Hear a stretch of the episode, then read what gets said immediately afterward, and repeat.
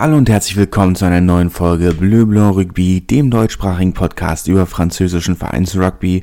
Ich bin diese Woche leider ein wenig spät dran, über die Osterfeiertage oder über das gesamte Wochenende leider ein wenig, ähm, wenig mitbekommen vom ganzen Rugby, der passiert ist. Hat jetzt doch ein bisschen gedauert, bis ich up to date mit allem war oder bin. Aber der Champions Cup ist ja zumindest vorerst nicht ähm, out of date, wie man so schön sagt. Ist ja jetzt erstmal wieder ein Liga-Wochenende. Das heißt, darüber können wir trotzdem noch reden, ohne Gefahr zu laufen, dass es nicht mehr aktuell ist, ohne, wenn ihr es hört. Pro de National ist natürlich ein kleines bisschen anders. Das wird ja dieses Wochenende weitergespielt. Da werde ich mich also entsprechend ein wenig kürzer halten. Und am Ende dachte ich, rede ich nochmal über das Thema World Cup. Da gibt es ja auch ein paar Neuigkeiten, zumindest was die organisatorische Vereinsseite angeht, sagen wir es mal so rum. Die Basiscamps, die sich so langsam ein wenig äh, herauskristallisieren. Aber wir fangen einfach erstmal vorher an mit dem Champions Cup und zwar mit dem Rückspiel der Harlequins gegen Montpellier. Der amtierende englische Meister hat ja doch ein wildes Spiel in Montpellier gehabt. Die ersten 20 Minuten komplett dominiert, dann ein 37 zu 0 äh, hinnehmen müssen, um dann eben noch gut ranzukommen. 14 Punkte Vorsprung, die Montpellier in das Rückspiel mitgenommen haben. Viel rotiert, ähm, 13 neue Spieler in der Start, 15 einige junge Spieler, gerade die Achse ähm, um Louis Foursons-Bourdet, der ja schon einige Top 14 Spiele absolviert hat, diese Saison, letzte Saison. Aubin Emery auf der neuen allerdings noch nicht. Der war ist relativ neu in der Formation. Dazu Martin, äh, Martin Douin auf der Bank der auch noch relativ wenig Erfahrung hat, genauso wie Bastien Chaleurot, der auch nur bedingt äh, viel Erfahrung vorweisen kann. Die englische Presse natürlich nicht begeistert bei einer rotierten 15 in einem Achtelfinale im Champions Cup.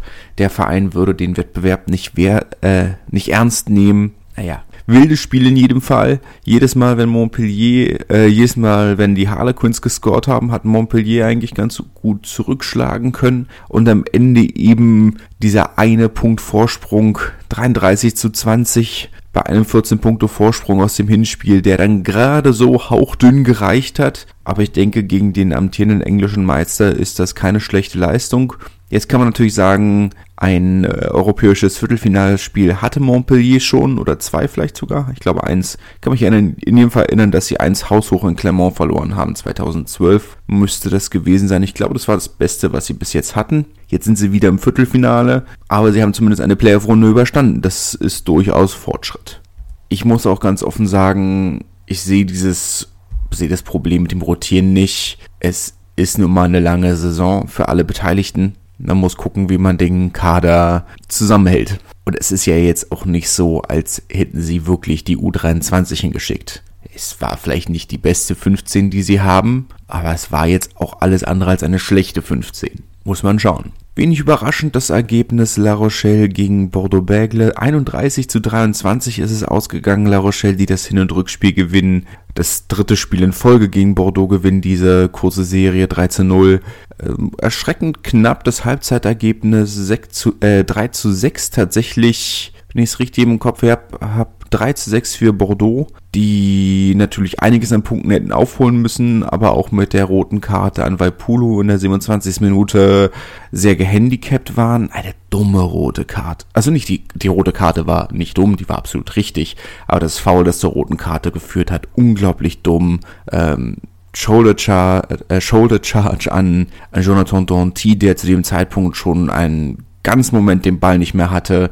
Ähm, man Quick Tap Penalty ähm, von Brice Döner, äh, der Danty den Ball gibt, der dann ihr an Ihaya West den Ball abgibt, der auch guten Meter machen kann, aber Danty wird abseits des Balles zu einem Zeitpunkt, als er den Pass schon längst gespielt hat, äh, von Vaipulo aus dem Spiel genommen. Eine logische rote Karte. Das, ja, dumm. Einfach dumm. Einfach dumm. Kann man wirklich nichts anderes sagen das, äh, ich meine nicht, dass die Chancen wirklich groß waren, dass sie, dass sie weiterkommen. Ich meine, zumindest haben sie einige verletzte Spieler wieder zurück. Roussel, Kane Douglas. Ich meine, wir können uns erinnern, dass sie das erste Spiel der drei unter anderem mit Louis Picamol in der zweiten Reihe spielen mussten, weil ihnen einfach so viele Spieler gefehlt haben im Sturm. sie sind besser geworden oder die Situation ist besser geworden, aber das war ein logischer Sieg für La Rochelle. Die in der zweiten Halbzeit haben dann beide Mannschaften komplett aufgedreht und La Rochelle auch ein bisschen mehr. Wie gesagt, 3 zu 6 der Halbzeitstand, äh, 31 zu 23 das Endergebnis. Die zweite Halbzeit ähm, doch sehr unterhaltsam, kann man nichts anderes sagen.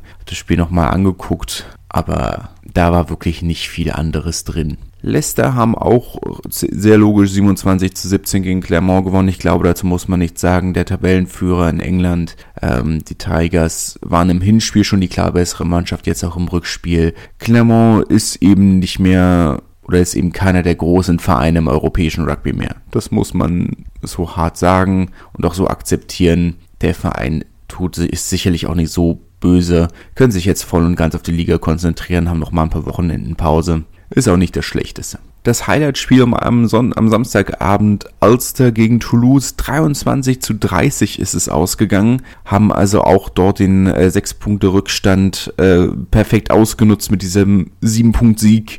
Der amtierende europäische Meister, der ähm, unter anderem mit zwei Interceptions dieses Spiel für sich entscheiden konnte. War es ein gutes Spiel von Toulouse? Naja, wahrscheinlich nicht oder zumindest nicht das Beste, das sie je gemacht haben. Es, aber es hat gereicht. In der nächsten Runde muss aber schon mehr kommen. Das, es wird ja nicht einfacher gehen. Munster ist durchaus, ich glaube, sie spielen gegen Munster. Ja, gegen Munster in Dublin, äh, da ja das, äh, der Towan Park an, oder auch dort ein Konzert stattfindet. Ein Problem, das ja einige Vereine kennen in Europa. Entsprechend also in Dublin, was für Toulouse eine sehr komische Situation ist, weil sie die nächsten drei Spiele dann jetzt nicht mehr in einem Rugby-Stadion spielen oder in einem reinen Rugby-Stadion. Jetzt erstmal gegen Toulon im Velodrom von Marseille, dann im Stadium in Toulouse und dann im Aviva Stadium in Dublin. Also drei ähm, Spiele außerhalb der eigentlichen Stadien hintereinander. Das ist auch eine kuriose Situation. Haben wir jetzt auch ein, oder diese Werbekampagne, die sie jetzt für das Spiel im Stadium gefahren haben, haben sich ja da jetzt sehr an, an Toulon orientiert. Toulon, die ja eine enge Partnerschaft mit Olympique de Marseille äh, bekannt gegeben haben und dort einige oder eine gemeinsame Werbekampagne gefahren sind, auch wenn die Vereine natürlich schon seit einer ganzen Weile eine, ein gewisses Maß an Freundschaft verbindet. Toulouse, die da nicht hinterher sein wollen, jetzt auch eben diese enge Partnerschaft äh, mit, mit dem TFC bekannt gegeben haben, ähm, Bundles für beide Spiele hintereinander verkauft werden, wo man eben zu, zum Stade und äh, zum TFC kann darf man gespannt sein, wie das weitergeht. Sind ja nicht die ersten. In Clermont zum Beispiel, dort gibt es ja auch eine Kooperation auf Jugendebene, ähm, das Nachwuchsleistungszentrum beider Vereine im gleichen Gebäude und auf den gleichen Feldern letzten Endes. Auch dort eine enge Kooperation. Darf man also gespannt sein, wie es weitergeht und äh, was die beiden Vereine da rauskriegen. Aber erstmal natürlich dieser wichtige Sieg. Es wäre schon sehr bitter gewesen, wenn Toulouse ähm, schon im Achtelfinale ausgeschieden wären. Racine gegen Stade Francais 33 zu 22 ist es ausgegangen. Das Spiel insgesamt deutlich knapper, als ich gedacht hätte. Die Entscheidung dann die gelb-rote Karte ein Naivalu in der 36. Minute. Stade Francais lange in Unterzahl. In der 17. Minute die erste gelbe Karte für Naivalu, dann in der 26. Minute gelbe Karten auf, beide, auf beiden Seiten, also eine für Gomessar, für Racing und für Clément Castet äh, für Stade Francais und dann eben in der 36. Minute äh, die zweite gelbe Karte für Naivalu. Also insgesamt Stade Francais in der ersten Halbzeit fast durchgängig in Unterzahl.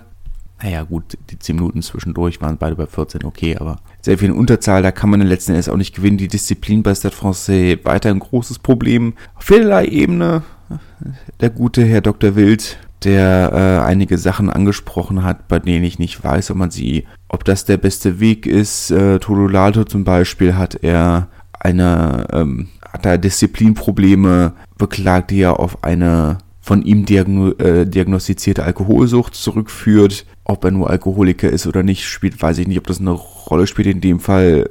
Natürlich muss er die oder sollte er die Hilfe bekommen, die er braucht, falls, er sie, falls der Bedarf besteht. Auf der anderen Seite äh, wird es ihm sicherlich nicht helfen, wenn der Chef das in der Öffentlichkeit breitritt. Finde ich auch als die im Stil äh, nur so mittelgut. Aber naja, was will man machen? Finde ich trotzdem, finde ich schwierig. Finde ich schwierig, muss ich sagen. Aber gut. es ist wie es ist. Ausgeschieden sind sie.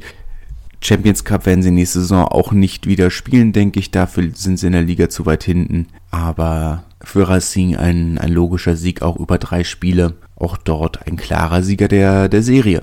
Racing auch ähnlich wie Munster ein Problem sollten, je nachdem wie weit sie kommen. Gegen Sale, das Viertelfinale werden sie zu Hause spielen könnten. Beim Halbfinale hätten sie auch Heimrecht. Allerdings aufgrund des Konzerts der Section d'Assaut müsste man wohl nach Lens ausweichen. Aber das ist natürlich noch Zukunftsmusik, auch wenn ich persönlich glauben würde, dass Sale zu Hause ein durchaus machbarer Gegner ist. Nicht, dass Sale eine schlechte Mannschaft wären. Im Gegenteil, Sale sind natürlich sehr gut besetzt, unter anderem mit Faf de Klerk, Lotte Jager, wer da nicht noch sonst alles alle spielt, die gefühlten 20 Duplessis in der Start 15. Da ist, aber prinzipiell ist das ja absolut möglich, denke ich. Wäre das doch machbar. Ja, die anderen Viertelfinalspiele, La Rochelle gegen Montpellier, ein französisches Duell, in das in der Vergangenheit ähm, La Rochelle zu Hause durchaus gut gelegen hat und Toulouse auswärts dann in Munster und Leicester zu Hause gegen Leinster.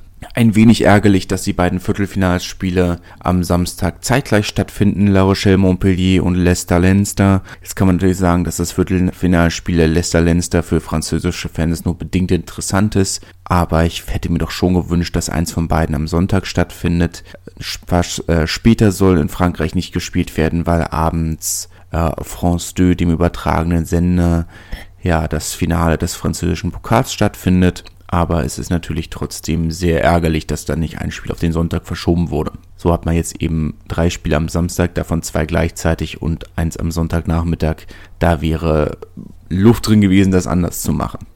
Naja, kommen wir noch zum Challenge Cup. Äh, Castre haben äh, auswärts in London gespielt bei den Irish. Julius Nostadt europäischer Wettbewerb durfte von Anfang an dran, äh, hat eine Halbzeit gespielt, die erste Halbzeit und das war ja eine mittelschwere Katastrophe, nicht von Nurstadt selbst, sondern von Castre generell. Beim Endergebnis von 64 zu 27 kann man vermutlich auch von nichts anderem ausgehen. Das Spiel war noch eindeutiger, als das Ergebnis hergibt. Castre 20 Minuten in der zweiten Halbzeit, wo sie ganz anständig gespielt haben, aber insgesamt natürlich deutlich unterlegen. Allerdings wahrscheinlich auch von Seiten von Castre das Interesse an diesem Spiel nur mittel viel gegeben. Da konzentrieren sie sich lieber auf die Liga, können sicher nächste Saison auch über äh, den Top 14 Betrieb für den Champions Cup qualifizieren. Da brauchen sie den Challenge Cup nicht unbedingt. Biarritz vor einem erstaunlich vollen Stadion, muss man sagen, äh, der Sieg, äh, die Niederlage, Entschuldigung, gegen die Wasps 29 zu 39 ist es ausgegangen.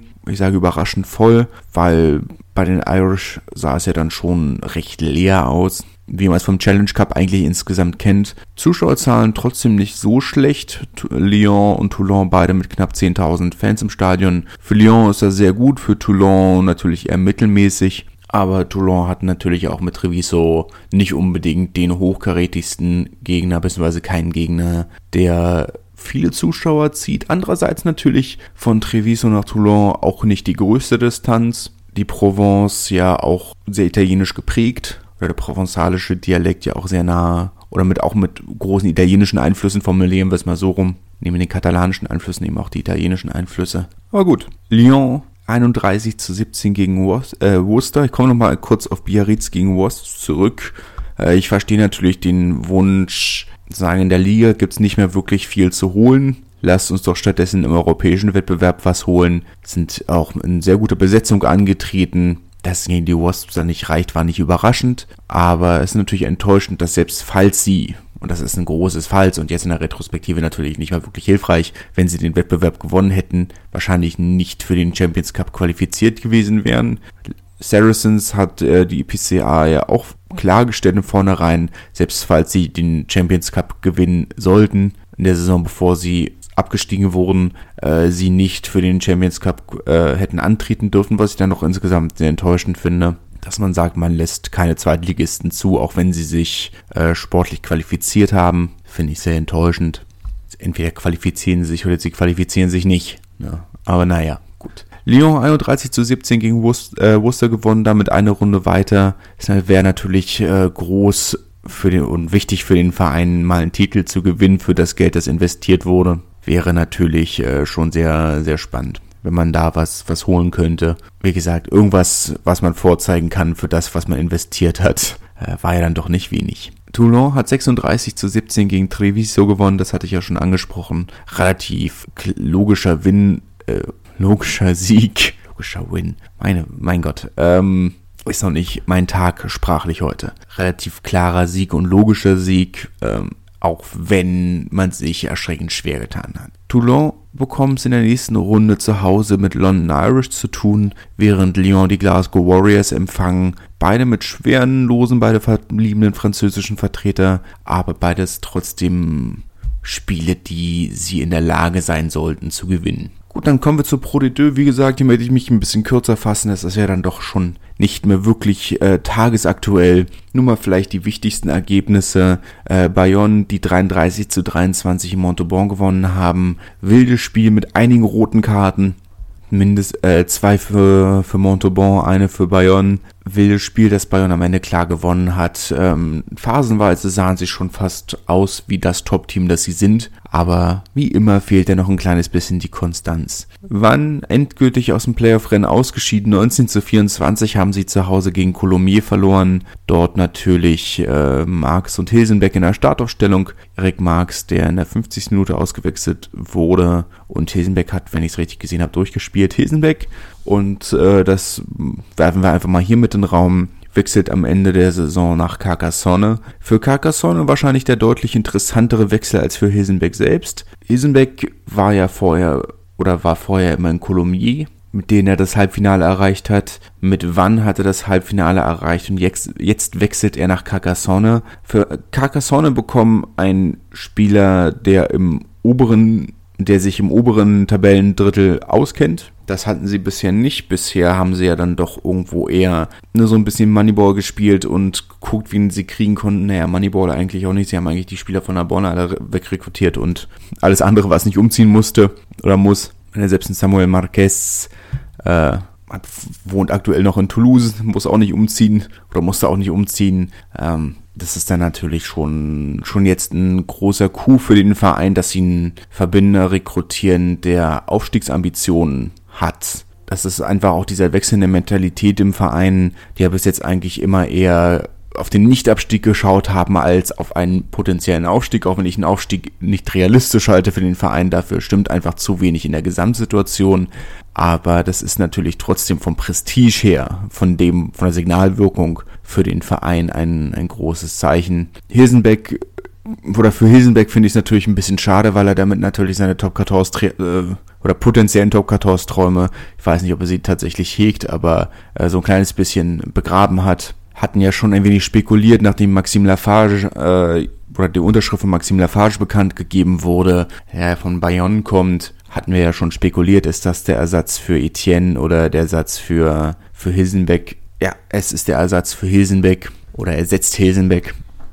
Aber gut, meine Carcassonne, ja wirklich das Überraschungsteam der Saison, ist halt die Frage, ähm, wenn sie den Kader zusammenhalten können und ihn vielleicht punktuell verstärken. Ich meine, gerade die 10 war ja die Saison wirklich ein Problem für Carcassonne, äh, dass sie dort äh, nicht wirklich Konstanz reingekriegt haben. Muss man dann, muss man dann abwarten. Carcassonne selbst haben 54 zu 24 mit Offensivbonus gegen Uriak gewonnen. Damit ähm, relativ klar, oder ich komme ich gleich noch zu. Aber wie gesagt, das äh, die News für, für Chris Hilsenbeck Erik Marx dürfte wohl äh, in, in Wann bleiben, hat dort ja seine Startposition relativ sicher aber eben dann nächste Saison ein weiterer Verein äh, mit einem deutschen Nationalspieler. Ist dann schön, nicht immer nur auf einen Verein gucken zu müssen. Naja, Rouen haben 36 zu 12 gegen Provence Ruby gewonnen. Das dann auch das Ergebnis, das ähm, den Tabellenstand relativ klar gemacht hat. Die Top 6 steht damit, oder mit der Niederlage von Provence Rugby steht damit äh, die Top 6 eigentlich, gut, auch mit dem Sieg von Colomiers, aber die beiden Ergebnisse haben die Top 6 klar gemacht und der Sieg von, von den Normannen hat in Verbindung mit den, mit den zu wenigen geholten Punkten von Narbonne und Bourg-en-Bresse auch die Abstiegssituation relativ klar gemacht. Drei Spiele sind noch zu spielen, rein theoretisch natürlich 15 Punkte, aber eher 12 ohne Offensiv, ohne Bonuspunkte. Narbonne damit 13 Punkte hinter Rouen und äh, auch wenn sie jetzt natürlich äh, unentschieden oder mit dem Unentschieden gegen Grenoble durchaus noch theoretisch Hoffnung schöpfen können, ist das Ganze dann doch eher unrealistisch. Und Bourg-en-Bresse acht Punkte hinter, hinter den Nordmännern. Das dürfte relativ gegessen sein. Und die Top 6 dürfte auch relativ feststehen. Colomiers sieben Punkte Vorsprung auf Provence Rugby. Auch das und Montauban natürlich. Das dürfte auch äh, relativ klar sein. Tabellenführer natürlich Monemarsan mittlerweile mit 101 Punkt. Eine spektakuläre Saison, 22 Siege aus 27 Spielen. Muss man glaube ich nicht allzu viel sagen. Und der Unterschied zu Bayonne dann schon relativ deutlich 11 Punkte. Die Reihenfolge hinter Oyonnax, also die ersten drei. Platz 1 steht fest. Bayonne und Oyonnax werden noch den zweiten Platz um sich ausspielen. Das äh, zweite direkte Halbfinalticket und dahinter dann Nevers, Carcassonne und Coulommiers, die alle den zweiten Heimviertelfinalplatz sich erspielen können. Und dann kommen wir zur National. Auch hier werde ich nur kurz ausgewählte Ergebnisse ähm, besprechen. Einige sehr interessante Spiele natürlich. Äh, Massy, Chambéry, ein potenzielles ähm, Playoff-Spiel. Was ist ein potenzielles Playoff-Spiel? Äh, doch potenziell, ich weiß, man weiß ja nicht genau, ob sie aufeinandertreffen. Massy natürlich schon direkt fürs Halbfinale qualifiziert. 19 zu 13 ist es ausgegangen. Ein enges Spiel, was schon was überraschend ist. Aber natürlich könnte es dann in den Playoffs deutlich, äh, deutlich, deutlicher ausgehen. Ähm, aber schön, dass Chambéry das erstmal noch so knapp halten konnten. Soya Angoulême gewinnt auch das Rückspiel gegen Albi 30 zu 9, wie das Hinspiel sehr eindeutig. Äh, scheinen, Albi scheint ein Verein zu sein, der der Soya Angoulême gut liegt. Auch das natürlich ein sehr potenzielles Playoff-Duell. Also auch äh, überraschend, dass beide Spiele so deutlich ausgegangen sind. Aber gut, muss man ja schauen, ob das äh, in einem potenziellen Playoff-Spiel auch so eindeutig wäre. Tarbe haben das Duell gegen Valence Romans 24 zu 23 gewonnen. Sehr überraschend, auch wenn äh, Valence tendenziell schon nicht mit ihrer besten 15 angereist sind. Viel zu holen gab es für sie ja nicht in diesem Spiel oder viel Unterschied hätte äh, das Ergebnis in diesem Spiel nicht gemacht, sind schon relativ klar in ihrer Position in der Liga. Tarbe, die damit auch äh, den Klassenerhalt offiziell machen, war ja zumindest rein theoretisch wäre ein Abstieg noch möglich gewesen. Das ist jetzt äh, vorbei. Vor 500 Leuten im Stadion, das ist schon sehr enttäuschend. Es wird jetzt eine wegweisende Saison, die nächste. Äh, wird man, bei, bei den Zuschauerzahlen kann man zurückgehenden Sponsor, Sponsorengeldern ähm, es droht ihnen jetzt ähm, der Entzug der Lizenz für das Nachwuchsleistungszentrum. Sollten sie nicht noch irgendwo 80.000 Euro auftreiben können. Es wird alles schwierig, nächst, aber es wird, wie gesagt, es wird eine wegweisende Saison. Die nächste wird man eher oben angreifen können, wenn man sich jetzt nicht, weil wenn das, wenn sie sich jetzt nicht gut verstärken und krass verstärken, dann werden sie mittelfristig ähm, tief in der Versenkung des französischen Amateur-Rugbys versinken was natürlich für einen traditionsreichen Verein wie Tarbe sehr schade wäre. Aber es war natürlich auch ein deutsch-deutsches Duell. Tim Menzel, der auf der 9 für Valence Romans gestartet hat, hat jetzt im Saisonverlauf immer mehr Vertrauen von, vom Trainerstab bekommen, nachdem er lange überhaupt nicht gespielt hat. Hat er dann ab dem zweiten Tabellendrittel kam er dann immer mehr von der Bank und ab dem dritten Tabellen oder jetzt ab dem dritten Drittel hatte er dann den Startplatz sehr oder konstant inne, hat 55 Minuten gespielt, Maxim Oldmann auf der 15 für Tarp durchgespielt. Auf der 14, Entschuldigung, habe ich mich verguckt. Aber auch da darf man gespannt sein, ob die beiden bei ihrer, bei ihren, äh, bei ihren Vereinen bleiben. Aber potenziell könnte man dann drei deutsche Nationalspieler in der Pro D2 haben. Wäre doch auch schön. Für Maxim Oldmann würde ich mir natürlich trotzdem auch wünschen, dass er aus Tarbe wegwechselt, auch wenn ich mir möchte, ich weiß es nicht, habe natürlich äh, keine Insider-Informationen, was ist natürlich, habe dort aktuell keine Insider-Informationen, ob er oder wie zufrieden er ist, aber ich würde mir natürlich schon wünschen, aus reiner Fanperspektive in dem Fall, dass er zu einem ambitionierteren Verein wechselt. Auf der anderen Seite oder auch allein schon, weil das bedeuten könnte, dass er vielleicht eher die Freigabe für die Nationalmannschaft bekommt. Aber gut, Zwei wichtige Ergebnisse gab es noch im Abstiegskampf. Dijon, die 20 zu 34 zu Hause gegen Suresnes verloren haben. Suresnes, für die es eigentlich um nichts mehr ging, hier mit einem sehr guten Auswärtssieg. Dijon damit auf dem letzten Platz eigentlich relativ sicher abgestiegen. Und Cognac Saint-Jean d'Angely mit einem großen Fauxpas zu Hause 19 zu 25 gegen den direkten Konkurrenten Aubenas, die nach sieben Niederlagen in Folge hier dieses Spiel gewinnen können. Ähm, für Cognac war das eigentlich ein Spiel, das sie niemals hätten verlieren dürfen. Wie gesagt, unglaublich wichtiges Spiel im Abstiegskampf und das verliert man dann zu Hause. Das ist sehr enttäuschend. Kommen wir noch zu einem kleinen Update zum Thema ähm, Team Basis Comte de Base wie man so schön sagt, äh, für die WM 23. Ähm, da gab ist das Gros der, der äh, Teams hat mittlerweile bekannt gegeben, wo man bleiben wird. Frankreich wird nicht im eigenen ähm, im Centre National de Rugby bleiben, wie die Fußballteams der, äh, der Herren und Frauen bei den Heimwettbewerben äh, darf man natürlich nicht im heimischen Trainingslager bleiben sondern muss umziehen. Frankreich wird wohl nach Saint-Cloud gehen. In dem dortigen Hotel äh, bleibt man ja ohnehin vor jedem Heimspiel in Paris oder übernachtet man ohnehin vor jedem Heimspiel in Paris, um den Weg zu verkürzen. Also dort nicht allzu viel Umgewöhnung trotz allem. Lyon hat, äh, hat sich die All Blacks ergattern können. Sie werden dort also im äh, oder haben sich die das Trainingsgelände vom Lou ausgesucht. Hat natürlich seine Vor- und Nachteile aber für die All natürlich sehr, sehr schön, dort ein, ein, eine Basis zu haben, die dem Status des Teams irgendwo gerecht wird. Italien wird wohl nach Bourgoin gehen, was ich gleichzeitig sehr überraschend und nicht überraschend finde. Ähm, natürlich in Grenznähe, so, oder was heißt in Grenznähe? Man ist deutlich näher an sich zu Hause dran. Auf der anderen Seite natürlich sehr abseits. Bourgoin haben viel Geld investiert in das Stadion.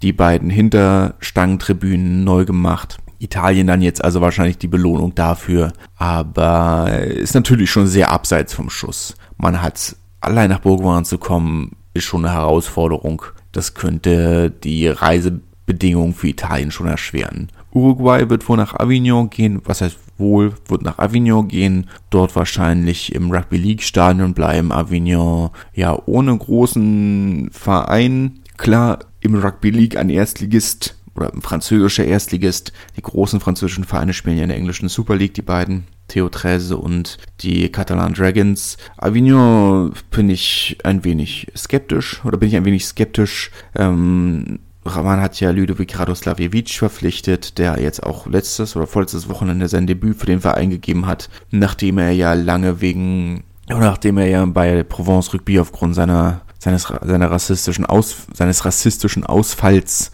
ähm, in dem Spiel gegen äh, Nevers äh, entlassen wurde und lange gesperrt war. Jetzt also für Avignon finde ich schwierig, dass sie, äh, zumal der französische Rugby League Verband ja das auch versucht hat zu verhindern, aber gut. Jetzt dann nach offiziellem Absitzen der Sperre, die er im Rugby äh, bekommen hat, durfte er dann jetzt eben auch sein Rugby League Debüt geben. In Gruppe B, also das waren jetzt alle Teams aus Gruppe A, ähm, in Gruppe B ist bis jetzt äh, Südafrika offiziell und Schottland. Äh, Südafrika wird äh, in Toulon bleiben und dort äh, das Trainingszentrum vom RCT nutzen, was sehr wenig überraschend ist. Wir haben ja mit, ähm, na gut, diese Saison noch äh, mit Evan Etzebeth und Cheslin Kobe zwei Spieler, die sicherlich sehr viele gute Dinge über das Trainingszentrum erzählen können. Das ist ja auch ein sehr schickes Ding geworden. Und Schottland wird in Nizza bleiben auch ein Stadion, das äh, sich mit Nationalteams